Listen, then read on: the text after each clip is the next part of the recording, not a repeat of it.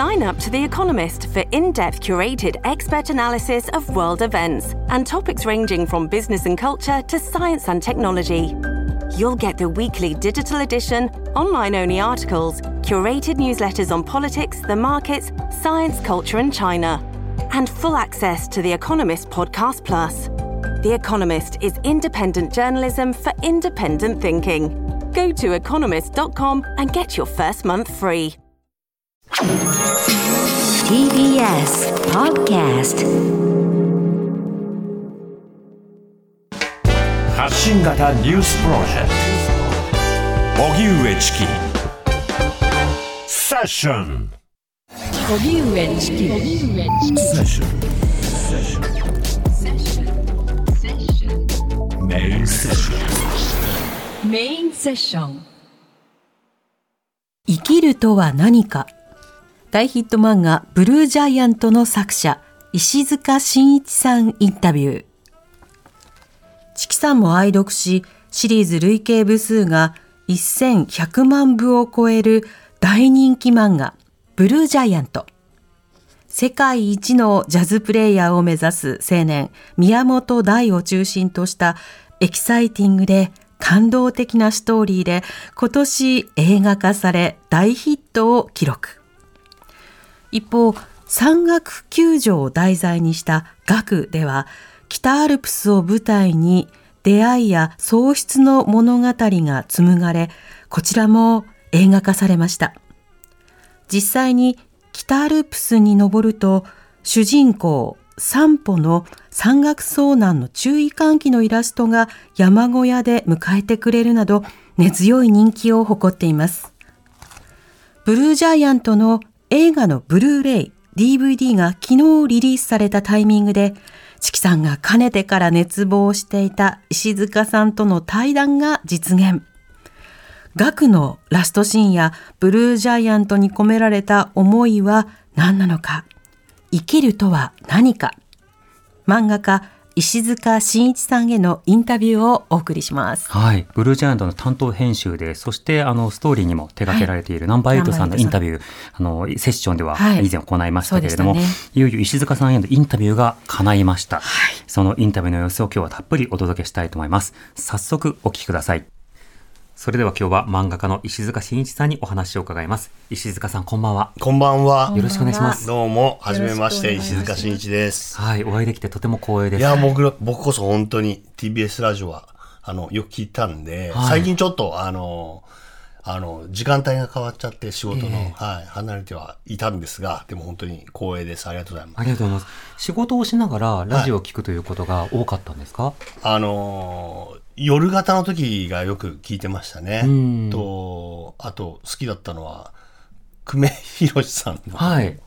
あの、土曜の、ええラジオなんですラジオなんですけれども、もう本当に大ファンで、うん。ずっと聞いてました。はい。それやっぱり絵を描く作業などの際に BGM として流されるような。そうですね。あの、ニュースも聞けるし、ええ手手作業を止めることなく聞けるんで、結構漫画家でラジオを聞いてる人ってたくさんいらっしゃいますよね。そうですね。はいあの、お話伺うと、あの、あのラジオ聞いてますとか、このラジオ聞いてましたとか、はい結構いらっしゃいますね。うん、そうですよね。多分みんな、なんか、ね、新しい情報、あと、リアルタイムでやっぱり、一人で書いてる人なんか特に寂しいんで、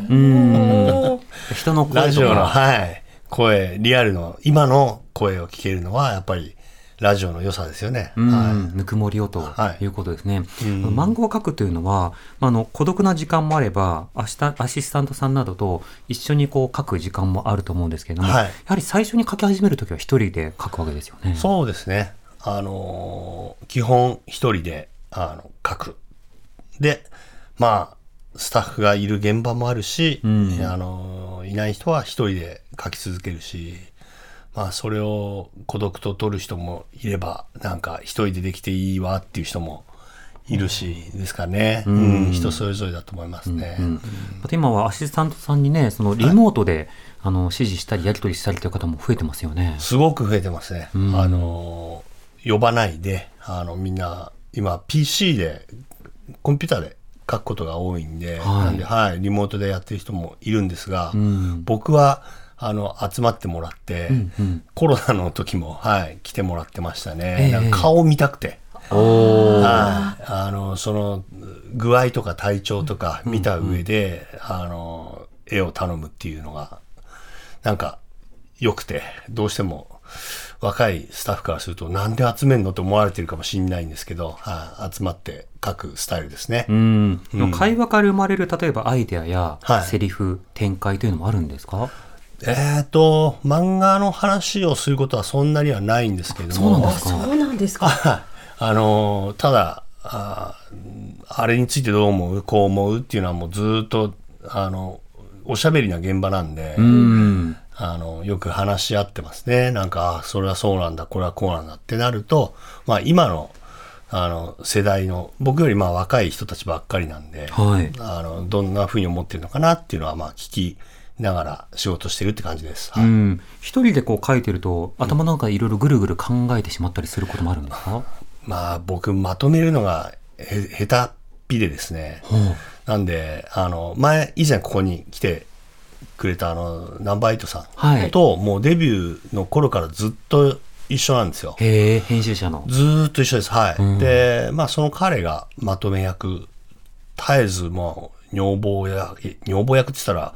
怒られるのかな？まあ彼がバディとしてはいそうです。はい。で、もうずーっとストーリーを、あの、彼がディレクション。ブルージャイアントに関しては本当に彼がディレクションでうん。やってましたね。そうですね、最初はもう、例えば一巻の、はい。その後書きの漫画の部分でも、い、や、いよいよ始まりましたねはい。っていうことを腕組みしながら、南波さんとこううん。はい。会談する、はい。で、あんな場所行ったり、こんな場所行ったり、はいはい。あの、こんな音楽聴いて二人で感動したりっていう、はいはい。もうどこにも登場してきてましたよね。いや、そうなんですよ。なんか、あの、友達いないのって言われるぐらい、あの、いつも話に上るのは、まあ、彼の話が、まあ、ずっと仕事を一緒にやってるんで、えまあ、そうですね。昔からずっと彼で、で、あの、おまけ漫画、あの、読んでいただくと、あちょっと偉そうでしょ？ナンバー、ナンバーエイトさん。えまあ、あの、ね軍師というか、はい。うんあの、でも、あの感じです。あ、そうなんですか。まあでも、あの、いろいろた頼ってるんで、うん僕は本当にこう、まあちょっとフォロー、フォローするというか、あの、まあ彼が本当にしっかりとまとめ役っていう感じですね。はい。うん。でも本当にブルージャイアントもあの漫画の構成、そして何よりその、まあ、画力というか、その表現力というものがすごく豊かで、漫画の表現の幅や可能性というのをすごく広げた作品だと思うんですね。それはすごい嬉しいなどうしてかっていうと、あの、日々これでいいのかなって思いながら書いてるんですよ。本当に、あの、い一巻の最初の時からこれで成立してるんだろうかっていうのは未だに、だから、うん、まあでも、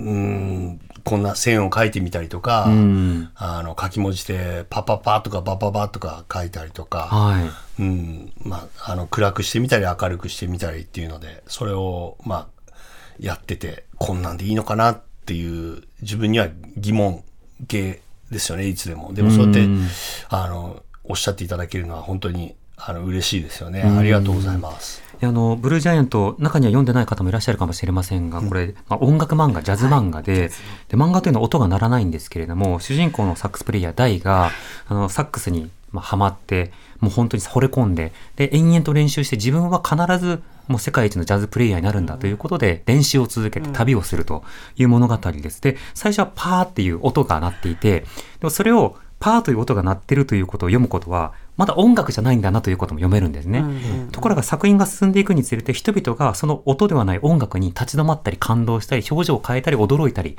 リアクションする様が次々と描かれることによって奏でられて、ね、音が音楽になり繋がっていくんだということが漫画で表現されている。これはあの展開の力でもあるし画力の力でもあるし、まあトータル表現力だともう言わざるを得ないというふうに感じて読んでました。いや、ありがとうございます。あのー本当に紙からは音が 出ないので、うん。まあ、思ったんですけど、やっぱりあの、読者の方々が脳内で鳴らしてくれてるんですよね。はいその絵に対して。なんで、もうそこに、その、なんか、皆さんが持ってる、その、あの、音の力で、あの、鳴らしていただいてるんだなっていう、まあそこ、それが、成立してたとしたら本当に嬉しいですよね。うん。うん。あとはジャズがテーマですけど、やはり音楽というのは作品とはい。して閉じ込められるものではなくて、はい。人と人との間にあるものだというのが、はい。漫画だとすごく伝わるんですようね。ん。っていうのはその例えばプレイヤーが吹いたそうする今までそっぽを向いていたあの後ろにいた客がチラッと見てなんだこの音はという、はいそれまで音楽を知らなかった人がえジャズってこんななの？って判断する。うん。小さな子供が練習してる台のところからもう一歩も動かず、はい。ずーっと聴いてしまう、はい。そうした人と人との間に音楽があるんだっていうことを漫画だからこそ伝えてるっていうのはすごく感じましたうね。ん。そうですね。なかなか、こう、聞き手を書くっていうことがすごく多いですね。ブルージャントを書いてると。まあ、あの、鳴らす方、音を、あの、プレイヤーの方を書いてると、もう限られてるんですよね。ポーズも限られるし、あの、サックスなんてもう手繋がっちゃってるんで、あんまり自由な、あの、ポージングもそんなに取れないんですよ。あー似たようなポーズを書かざるを得ないんですけど。まあピアノとかだとスタンディングになって盛り上がったとか、ね。はい。動きがあるんですけど、うん。なんでこんな一番あのポージング取れない サックスが。のを主人公にしちゃったんだろうと思って。いつも同じような角度で書いてるんですけどでもその点あの聞いてるオうん。ーディエンスの人たちのあのグッと来てる顔であるとかハッとしてる顔であるとかそうですね。本当に人あっての音楽なんだなっていうのも僕も書きながらこうああジャズってこうなのかなっていうふうに思いながら書いてますね。うんあのここから石塚さんがあの漫画家になる道についても伺っていきたいんですけど、はい。あの漫画を描き始めたのは一番最初いつ頃だったんですか？僕は遅くてですねまあいつみんなが書き始めてるかっていうのは分かんないんですけど20代の終わりにあの ふと、はい。まあ、当時勤めてた会社があのうまくいかなくて、はい。でまあすあの次の仕事探さなきゃなっていう時にちょっと待ってもうすぐ30だけどもあの挑戦したいことをやったかなってた時に漫画一回挑戦してみたいなと思ったんですよね。はい。なので、その時に、あの、始めました。すごい遅いスタートです。28とかですかね。はい。それは描き始めたのがということですよね。そうですでも漫画家にチャレンジしてみたいという気持ちはあったんですか？前から。これも、そんなに強くなかったですかね。んぼんやりと、あのーアメリカにいた時があったんですけども、その大学行ってた時に、あの、考古学を勉強しに来てる日本人の、あの、生徒が、友達がいたんですけども、うん。なんでわざわざアメリカに来たの？って言ったら、まあ漫画を読んできた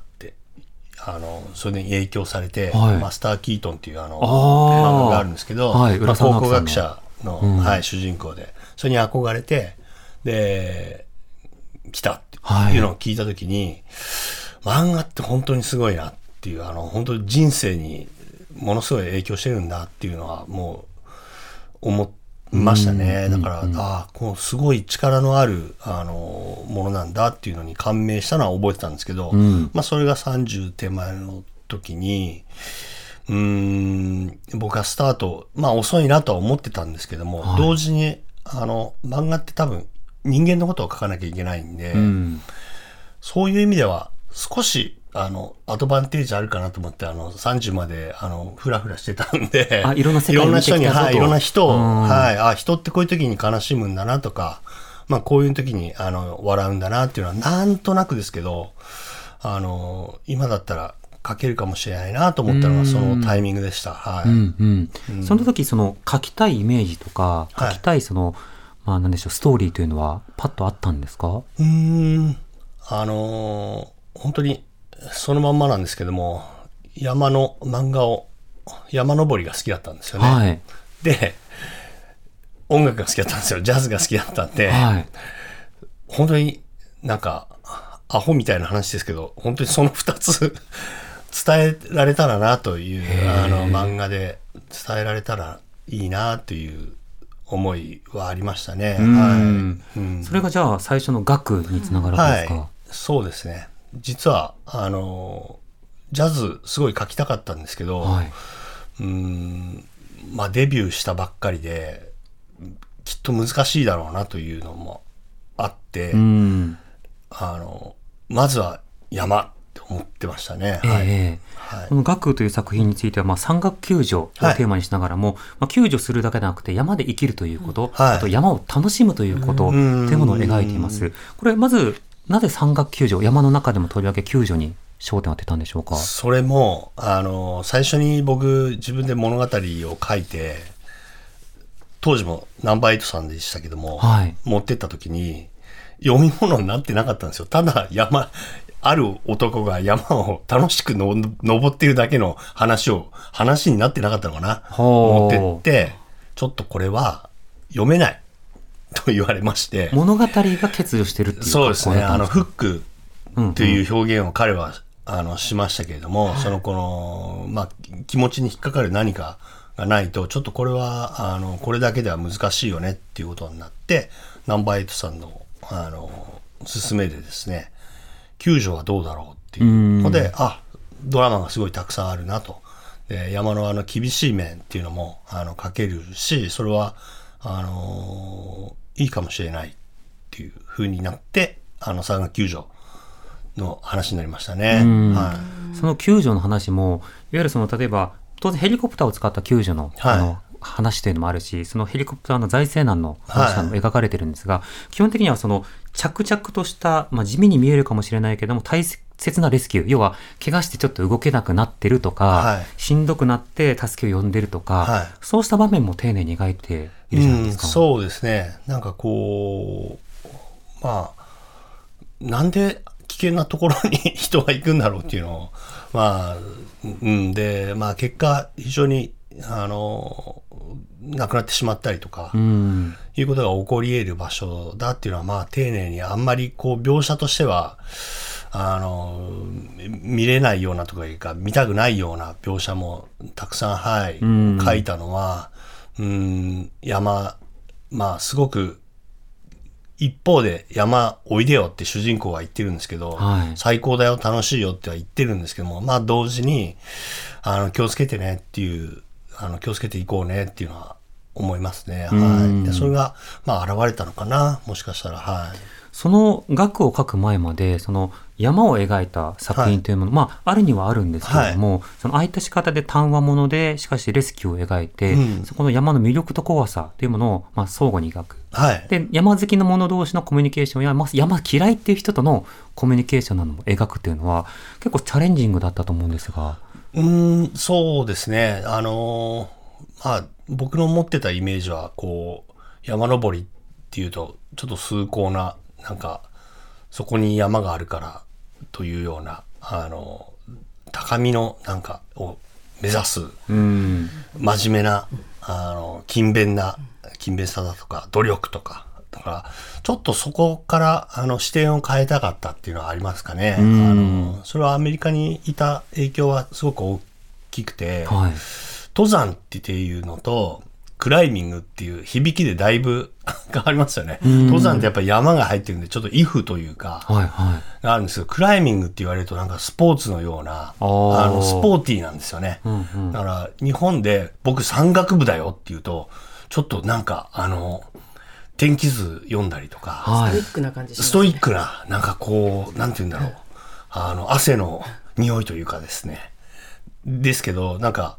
アメリカで俺クライミングやってるんだよねってなると、なんかちょっとこう、いけたサンダル履いて、なんかあの、サングラス頭の上にして、はいはいはいなんかちょっとかっこいい、あの、彼らっていうイメージがあったんですけども。人がしたいというか。はい、そうですね。なんで、まあ、学ではちょっとそういうあの要素というか、はいうん、あの、スポーツとしての、はい、山っていうのも書きたかった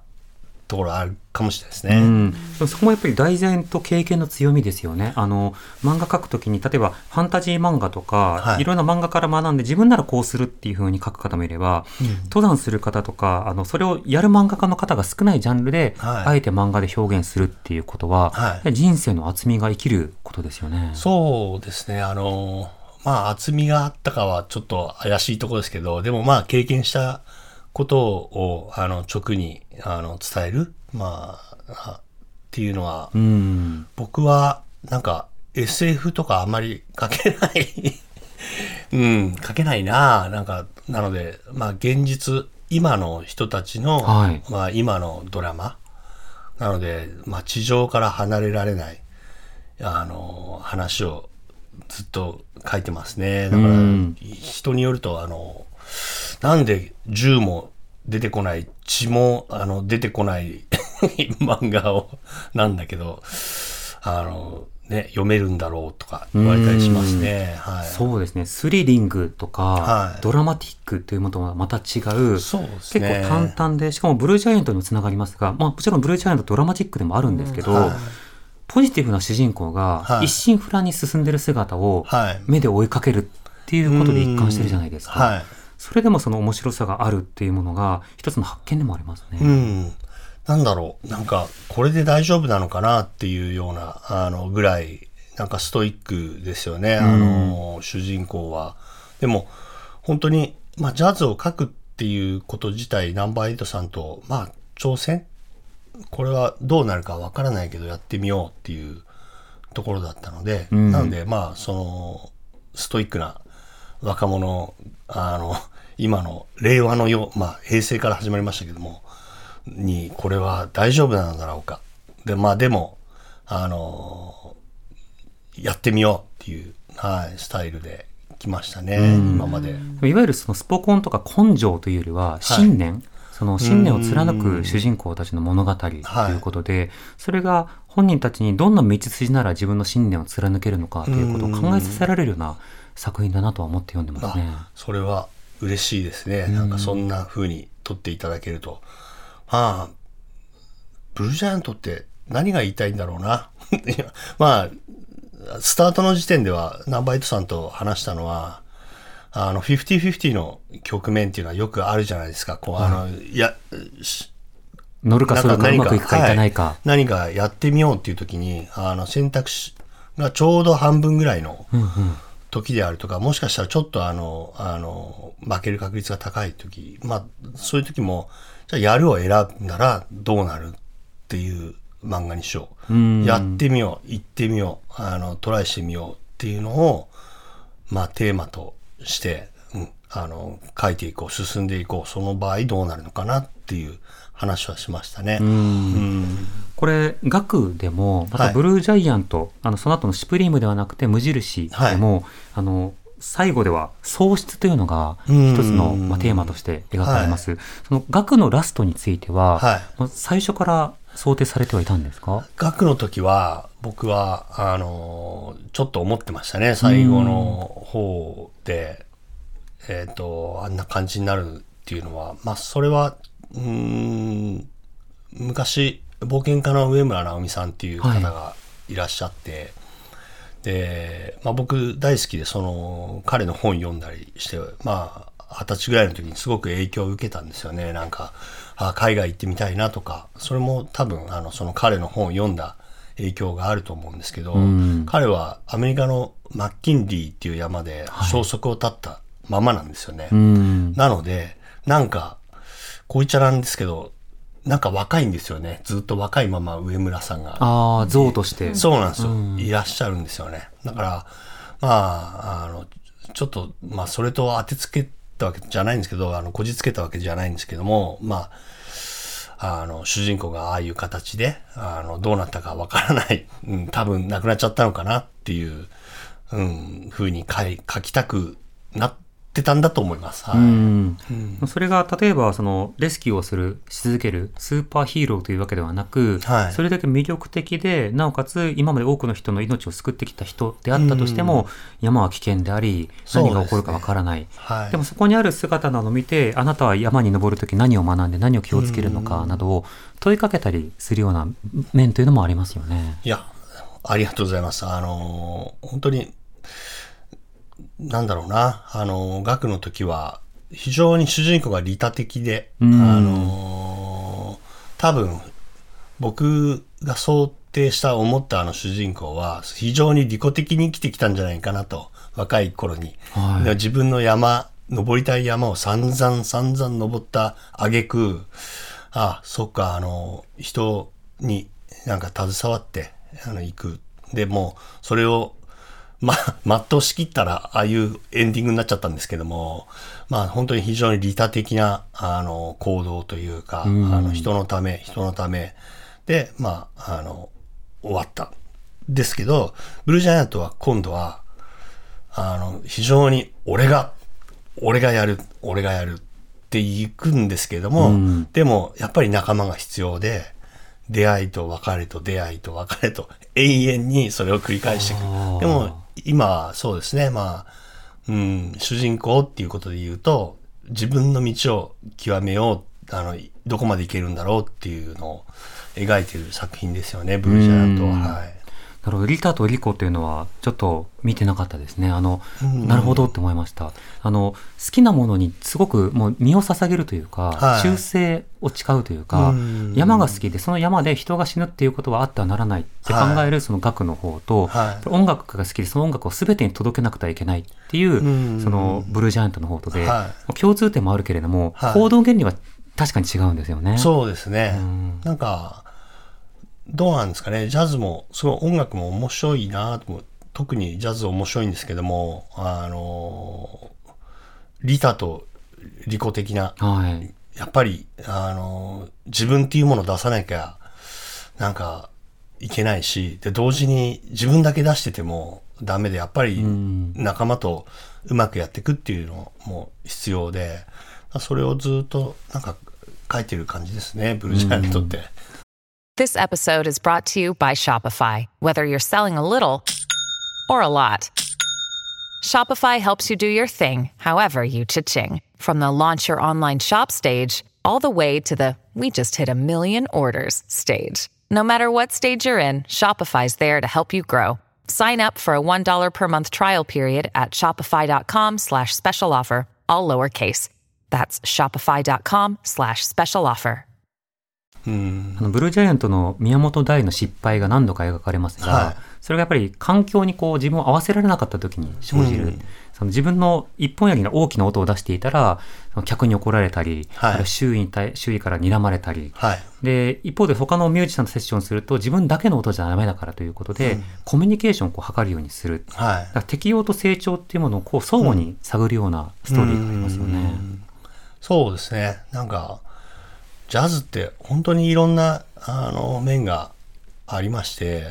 なので僕もなんか、あの、書きながら勉強んしてる感じですよね。でうん、あれ、こんな風に主人公は思ってるけど、合ってるのかなあの、大丈夫かなって思うと、あの、実際のジャズプレイヤーの人たちが、なんで分かったの？とか言ってくれることがあるんですよね。あの、まさにああいう感じなんだよって。もちろん違うことを書いてることもいっぱいあるとは思うんですけども、はいはい。なんか、あの、いろんな要素がジャズにはありますね。言葉がないからなのかな。なんか知んないけど、すごくいろんな面がありますね。何層にもわたってこう、は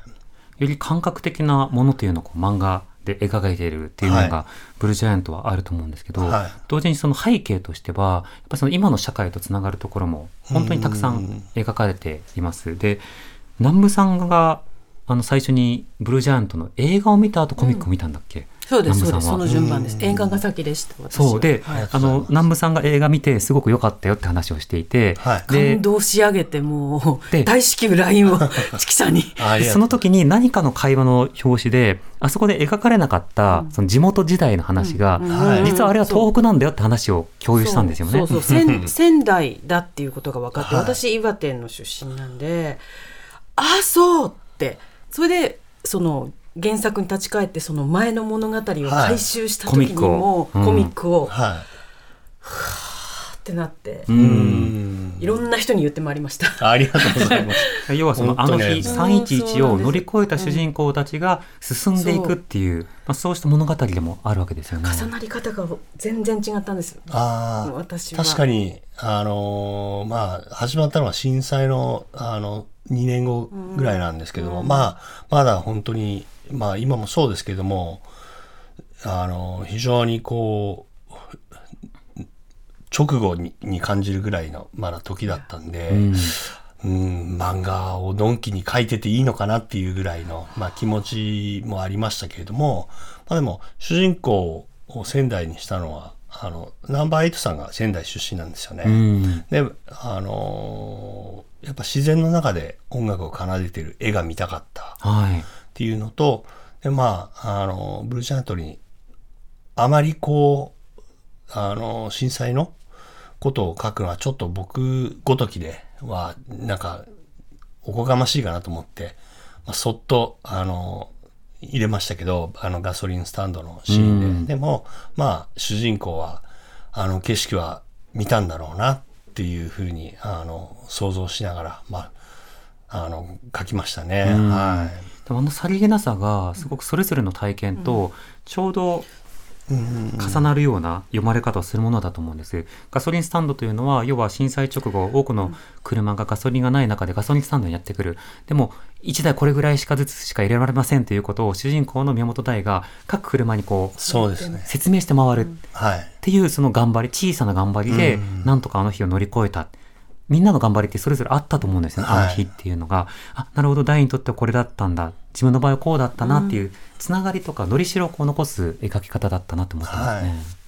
そうですね。なんか、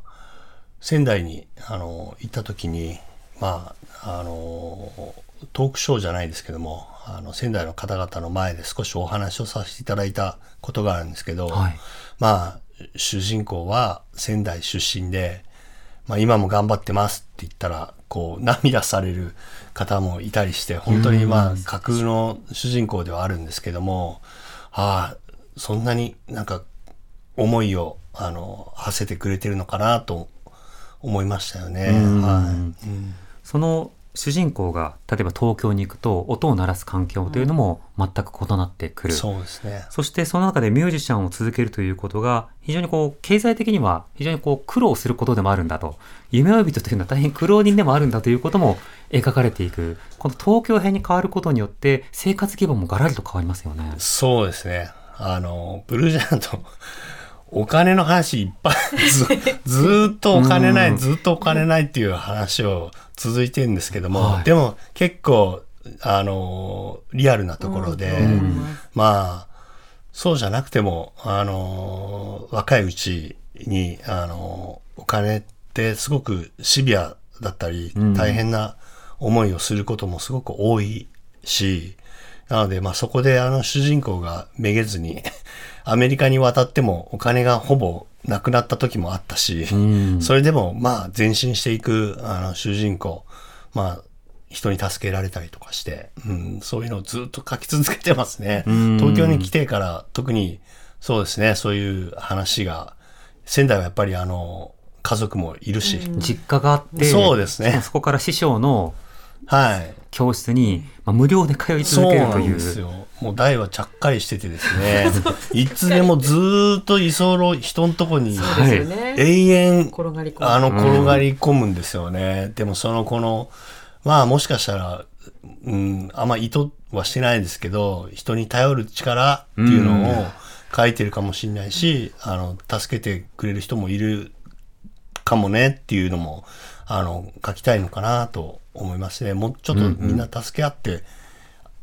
助け合いってあるんじゃないかなっていうふうに、はい、世界中、はい。なるほど。でも、そう考えると、レジリエンスの物語というか、その震災からも回復するが、困窮からも回復するし、スランプからも回復するし、はいそれぞれが音楽に触れて、人生の中での回復を、その、サックスを聴いて、うん回復していく客も描かれたりしますもんね。そっか。回復なんだ。回復。そうですか。なんか、そうですね。みんな、うん、音楽を通じて、うん。確かにこう、いい風になっていくっていう、まあ漫画で、うんうんね、あの、前向きに、僕は前向きに書きがちかな。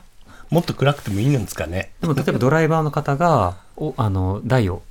うん。送り届けて、その後音楽を聴いて、で、次の客が来て、うん。じゃあって聞き続けるんじゃなくて、さて、じゃあ自分は自分のジョブとワークと、つまり自分の役割を果たすんだっていう、うんなんか少しこう気分が回復してはいはい人生に戻っていくっていうのがうん描かれてますよね。そうですね。なんか、音で変わること。まあ、映画を見ても変わりますし、うん小説を見ても変わりますし、あのーまあそういう中で、まあジャズを描くことによって、ジャズによって、まあ、救われることもあるかもねっていうのを書きたいのかな、僕はもしかしたら。実際、僕自身も本当にあの、ジャズは、なんか一番、うーん、き気持ちに届くというか、はい。心、心を表現できるのかなというふうに、はい。全然プレイヤーでもないんですけども、うーん、なんですかね、こう、例えば、うーん、ジャズって、バナナの色とか表現できるんですよね。とか、味とか。はいはいはい。言ったら何でも表現できるんですけども、例えば今のね、あの、難しい世界情勢に関しても、そういう曲を作ってる人もいると思いますし、はい。まあ、現地のプレイヤーの方が、こういった時だからこそ音に耳を傾けてくれと、はいはい爆撃ではなくてこの音を聞いてくれとか、うん。あるいは逆に爆撃の音をリミックスしてこのサウンドをはい。逃さないでくれとか。そうですね、なんかすごくありそう。それは、あの、必要で、だから、あの、歌詞がない分、そういうふうな、あの、表現ですよね。あの、お母さんを弾いてごらんとか、あの、あのピアノ教室で、それは、上原さんの、あの、最初の先生が、そんな先生だったらしいんですよ。お父さんの音を弾いてごらんっていうと、なんか強く弾いてみたりとか、はい、だ空のいあの青空を弾いてごらんだとか、それって本当にこうジャズならではの、はい、あの子供を楽しくできる、そういうものがやっぱりこうあの直接、まあ、言葉返してないので、あの海外の人がプレイしても、あのスッとこう届くっていうところはジャズにはありあるような気がしますね。うん確かに作品の中でもこういった気分を吹くみたいな、はいあ吹いて自分はこんな気分だったんだって、うんいろんな子供たちも含めて気づくというシーンが描かれてましたね。そうですね。あの、主人公が初めて作曲するときは、まあ悲しいことが起こって、ワンちゃんが死んじゃった、ちょっと仲良くしてたワンちゃんが、あの、亡くなっちゃって、まあそ、でもその悲しみをきっかけに、あの、なんかメロディーが、あの、浮かんで、彼は、うん、吹いてみようと思ったんだと思うんですけど、うん。そうですね。そういう感情とすごくつながっている部分っていうのが、あの、ジャズのいいところなのかなって思いますね。それからプレイヤーとしてその世界を渡る中で、そのシュプリーム、それからエクスプローラーと、欧米から、あの、あ、ヨーロッパからアメリカに移動します。で、その中でそのヨーロッパの場合だと、そのハンナというプレイヤーを通じて、その女性プレイヤーが、いかにその、虐げられたり、下に見られるのかということを描いたり、人種間の、まあ、ルーツなどをめぐるちょっとした、まあ、すれ違いとか、はい。あの、対立なども描かれる。で、エクスプローラーだとさらにこの人種差別とか、うん。あの日常を生きることの大変さとか、はい。その、例えば、チャイナタウン、アジアタウンであるとか、い、ろんなジャズタウンなどのシーンと生活がどう結びついてたのかもこう描いていくと、うん。このあたりのその風景や情勢や社会を描くことについては、どうですか？書きながらは。その辺はですね、実は本当にあの、ナンバーエイトさんがディレクションしてるんですよね。ん。はい。もう、あの、彼の天才的な、なんて言うんだろうな、感覚はい。があってですね、まあ、これを書いた方がいいんじゃないかな、あれを書いた方がいいんじゃないかなっていうのが、もう、あの、打ち合わせの時点で、うん。で、僕はまあ、その話を聞いて、あ、いいね、うん、なるほど、なるほどっていう風な感じで、ああいう、あの、場面が出てきてますね。はい。もう本当に、今、アメリカのニューヨーク編っていうのを書いてるんですけども、それはもう、あの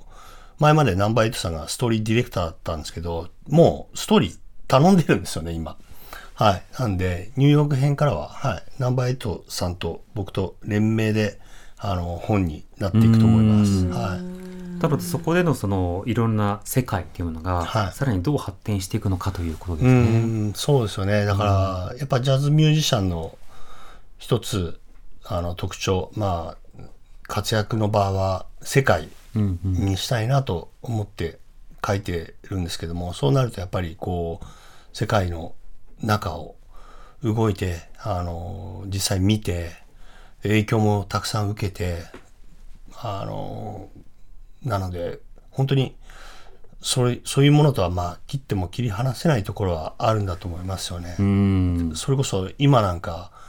イスラエルの公演があった人たちもたくさんいると思いますし、で、キャンセルになってる人も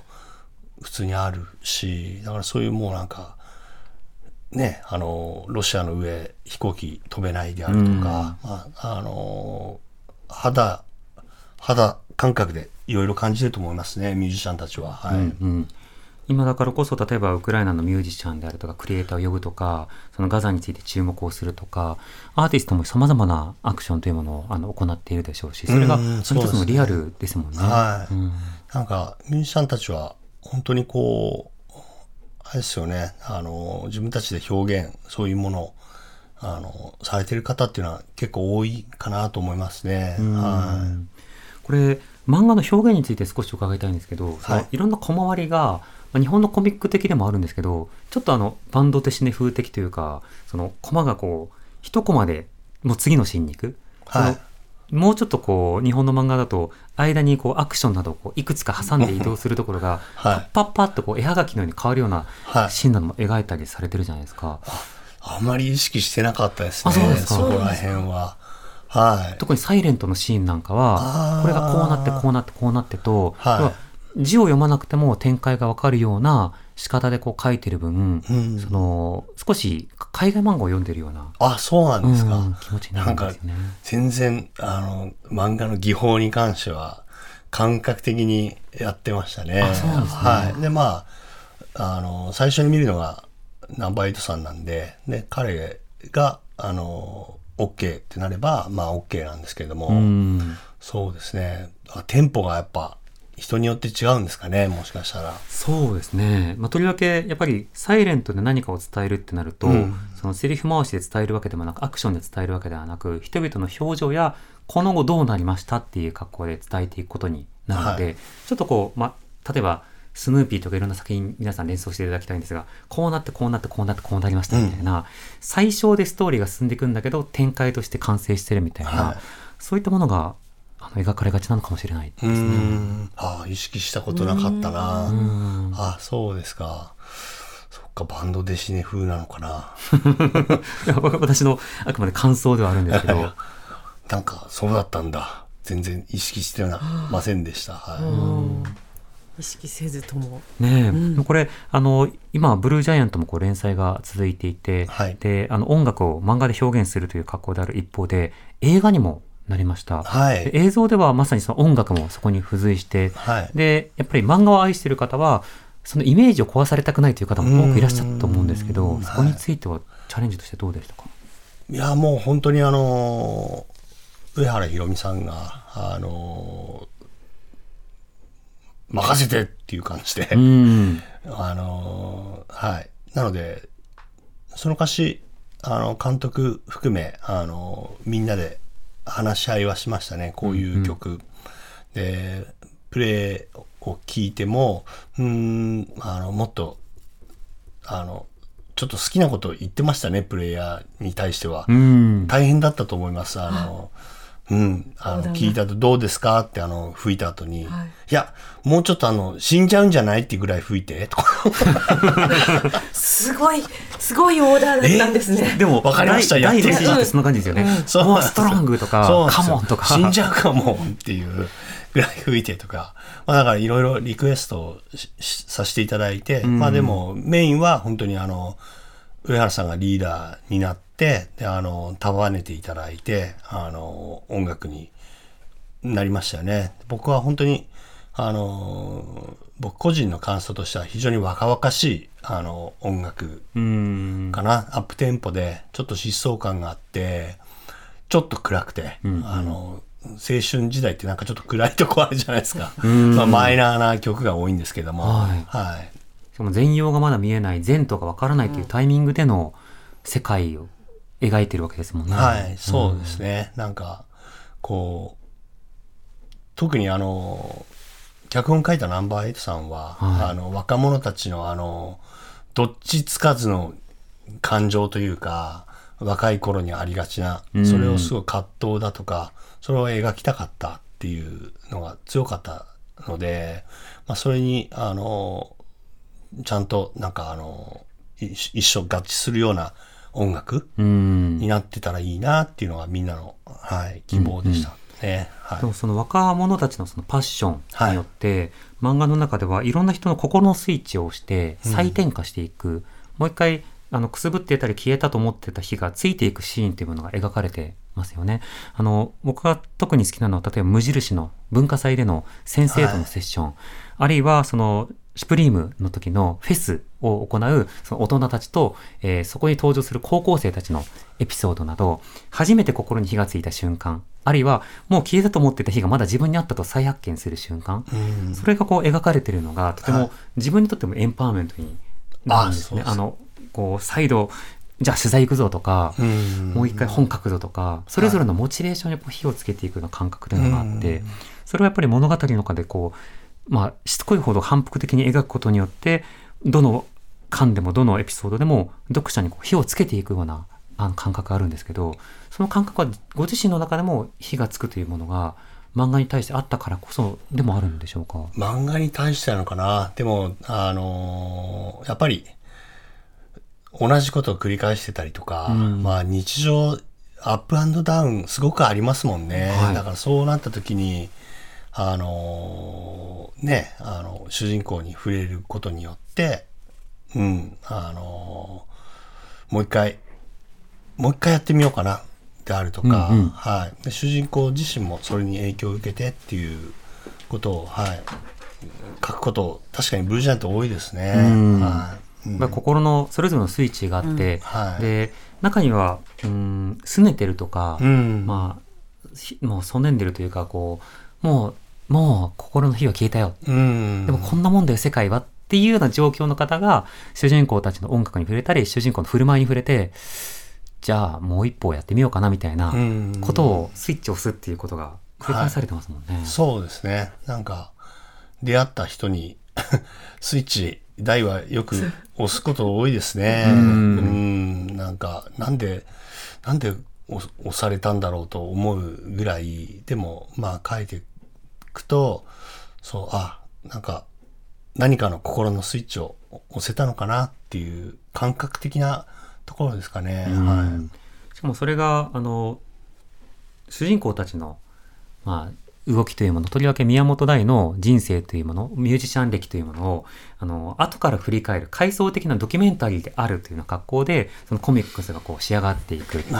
だからそのことでいろんなスイッチを押された人たちがその後もそのスイッチの下で生きていったんだということもこう証明されていく。そこに読者が、あなるほど、そこで火ついた火は何かの火種としてその後も広がっていたんだなっていうことを確認できるっていう、コミックスならではのこの楽しみというか、あの感覚、受け止め感というのはあると思いますね。いや、あれは本当に面白い試みで、うん。ナンバーエイトさんがちょっとやってみないっていう、はいはい端末につけてみようという、え、それってもうネタバレじゃんとは思ったんですけどうも、ん。意外や意外、本当にあの、あれを楽しみに、あ、途中経過をみんな本当に追って読んでいただけるんだなっていうのは驚いたと同時に、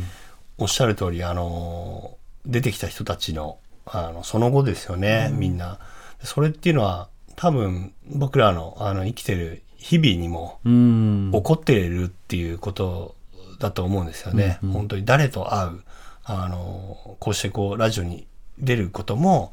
あの、何か自分にはすごく影響はあるし、もう、誰と出会うかっていうのは、もういつでも、あの、影響し合ってるんじゃないかなっていう。だから、人と会って何かが起こる、影響される、嬉しいことも悲しいこともっていうのを書きたいのかもしれないですね、ブルージャイアントは。ずーっとそれをやってる気がします。なんか誰かと会って何かが起こって、あのーまた、あの、離れて、うん、あの、心に火がついたりとか、いうのを書いてる気がしますね、永遠。その仙台のあのイベントでお話しされて涙ぐんでる方がいらっしゃるというのはその後書きのエピソードでも少しお書きになられてますよね。はいであれを見た時にこの作品はいろんなその後を描いてるんだなと、まあ、震災のその後でもあるんだけど出会ったその後って二度と出会わないこともあるわけじゃないですか。であ実際後で振り返っている人たちも二度と大とは会ってないっていう方も出てきて、はいあでもそんな風に言ってくれてるんだ、そっかっていう風に自分の人生をさらにこう噛み締めるっていうことがあったりする。で人生には確かに全てにその後があるので、そうしたそのストーリーというものをまあ提示するっていうことも作品の中でやられてますね。そうですね。んあのーやっぱり僕、今の自分を作ってるのは、まあ、一体何の要素があって自分っていうものを、まあ、作ってるのかわかんないんですけども、明らかにやっぱり会ってきた人たちうん。というのがなんか、うん、自分を作ってるような気がしますね。本当に。なので、まあ、ああいうシーンを書くことが多いのかな。うん。うん。漫画との出会いもね、その人を作りますし、はい私もあの海外に年に1回ぐらいは、そのあ取材に行く機会を作ってるんですけど、その時に機内でブルージャイアントを読むんですよ。あの、あ Kindle で。ありがとうございます。で、まあ、なぜならばの一つが、あの、宮本大の英語力が大体僕と同じぐらいで、参考になる。勉強になる。勉強になるというか、あの、こ気合で乗り切ってるじゃない？うんで、私の英語も、この最低限の勇気が出るよね。英単語ね。と、しかしこれを聞きたいっていうパッションでる、あの、チキグリッシュで乗り切るわけですよ。This one, this one! そうそうそう。で、それでインタビューをして、日本に戻ってきて、それを伝えるっていうことをやってるんだけど、でも、大もやってるし、で、これでおおじけづいたらインタビューできないし、っていうことで行くんですよね。いや、だから、嬉しい。そんな、実は、あの、やりたかったことだったんですよね。あのー、なんか知ってる単語で、いけるんじゃない？かなっていう、いけるよ、きっとって、僕は、あの、言ってごらんよってはいはいいう気持ちがすごいあって、で、多分本当に結構大丈夫うん。なのが、あの、だよっていうのも、あの、言いたいんですよね、ブルージャイアントは。だから最初の時々英語力してます。うん、もう本当に単語単語でしたもんね。はい。石塚さんもアメリカでそうだったんですか？そうです。あの、最初、本当に分からなかったですね。で、一番最初に僕、アメリカ人の人と、あの、リアルで会ったのは、実は日本で会っててほう、あの、コインランドリーで、ほあの、先にいた人がいたんで、うん。あの、あ、洗剤ってこの辺売ってます？って言ったら、What? って言われたんですよ、ね。はいはいはい。もう、パニックっちゃって。んうんあ、あの、えーっと、えーっと、 soap？あ、違う、あの、洗う、あの、まあ、すぐあの、これ、あの、そ Oh, washing powder とか言われたんですよね。うんうんうん。あ、そうか。な、その、結構あの、身振り手振りで。伝わるもんだと はい。で、大はもうそれで、あの、生き切ってますけど、多分気持ちがまずあれば、いけんじゃないかなと。はい。それは本当に勇気づけられていつも海外に行ってます。なのであの私が取材してる様を見てあのリスナーの方もあなんだいけんじゃんって思ったりもあ危険なところに行かな行かないでくださいね。ただあの海外とかそうした世界を広げてほしいしでも漫画に触れて世界を広げるっていうこともぜひしてほしいなとは思いますね。それも一つの出会いですからね。そうですね。その漫画は、嘘っちゃ嘘ではあるんですけど、まあ物語なんで、でもそれで、それが本当のように、あの、あ、いけるかもって思ってもらえたら、うん。それでもう、あの、儲けものじゃないですけども、あの、それで気持ちがね、前向きになって、よし、海外で大みたいに、あの、してみようって思っていただけたら、あの、嬉しいですよね。うん。昔、あの、久米宏さんが、はいあの、カーネギーホールからお届けしてますって言って、多分 TBS なんですけど、はいはい。そうニューニューヨークの皆さんって言って、いう放送をしてたんですけど、はいはい。完全に嘘なんですけど、で、わーっていう声だけは、あの、同じ声が何回もかかってるんですけど、はいはでも、あれ？ありかもなっていう、あの、気合で言っちゃえば、はいはい。こんなことも起こり得るかもしれないっていう、んうん。まあでもそういうあの漫画の力としては、そういう、あの、上手な、いい、あの、嘘と言ったらあれですけども、つくのも一つの大きな仕事かなと思いますね、前向きに。うん。はい、できるかもよって、あの、こういうふうになるかもよっていうふうに。嘘を誠にしてもいいじゃん。みたいな。はい、そうですね。うん。僕はもう、僕もすごく影響を受ける方なので、はいあの、うん、なんか、それって重要なことだなと思いますね。うん、何かまたこのやりとりがね誰かの火をはい。つけられるといいなと思いますね。は今このラジオがね。はい。さて告知がそうなんですよ。映画版のブルージャイアントのブルーレイと DVD が10月18日、昨日発売したばかりです。そして映画のアンコールリバイバルがなんと今月27日金曜日から全国で公開となります。しかも200カット以上がブラッシュアップされたブルーレイと DVD の収録バージョンでの特別上映になります。見たい、見ます。ですので、えー一度見た方もはい、劇場に足を運んでうん見てください。どこが変わったのかなとかね。何度見てもいいからね。音楽聴いてるもん、ず私っとも。2回も3回も見ちゃったから映画館で、さらにちょっと楽しみだわい。やリバイバル嬉しいですね。本当にありがとうございます。うん。そして原作である漫画版のブルージャイアントドイツ編のシュプリーム最新シリーズのアメリカ編のエクスプローラーが小学館から発売中です。ぜ